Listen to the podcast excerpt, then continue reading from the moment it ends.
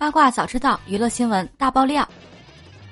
八月二十一日，不少网友纷纷指出，网络上出现电视剧《扫黑风暴》《送审片》等盗版资源。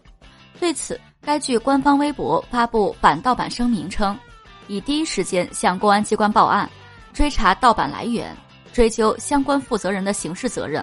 同时保留要求其赔偿损失的权利。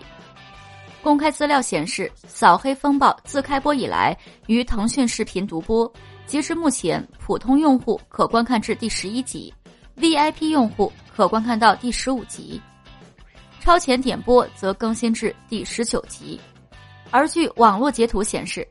目前用户已可通过被泄露的视频资源观看《扫黑风暴》全集，且视频上标注有“送审样片”的字样。据声明显示。盗版不仅严重扰乱电视剧《扫黑风暴》的正常播放秩序，侵犯了出品方以及播出平台的合法权益，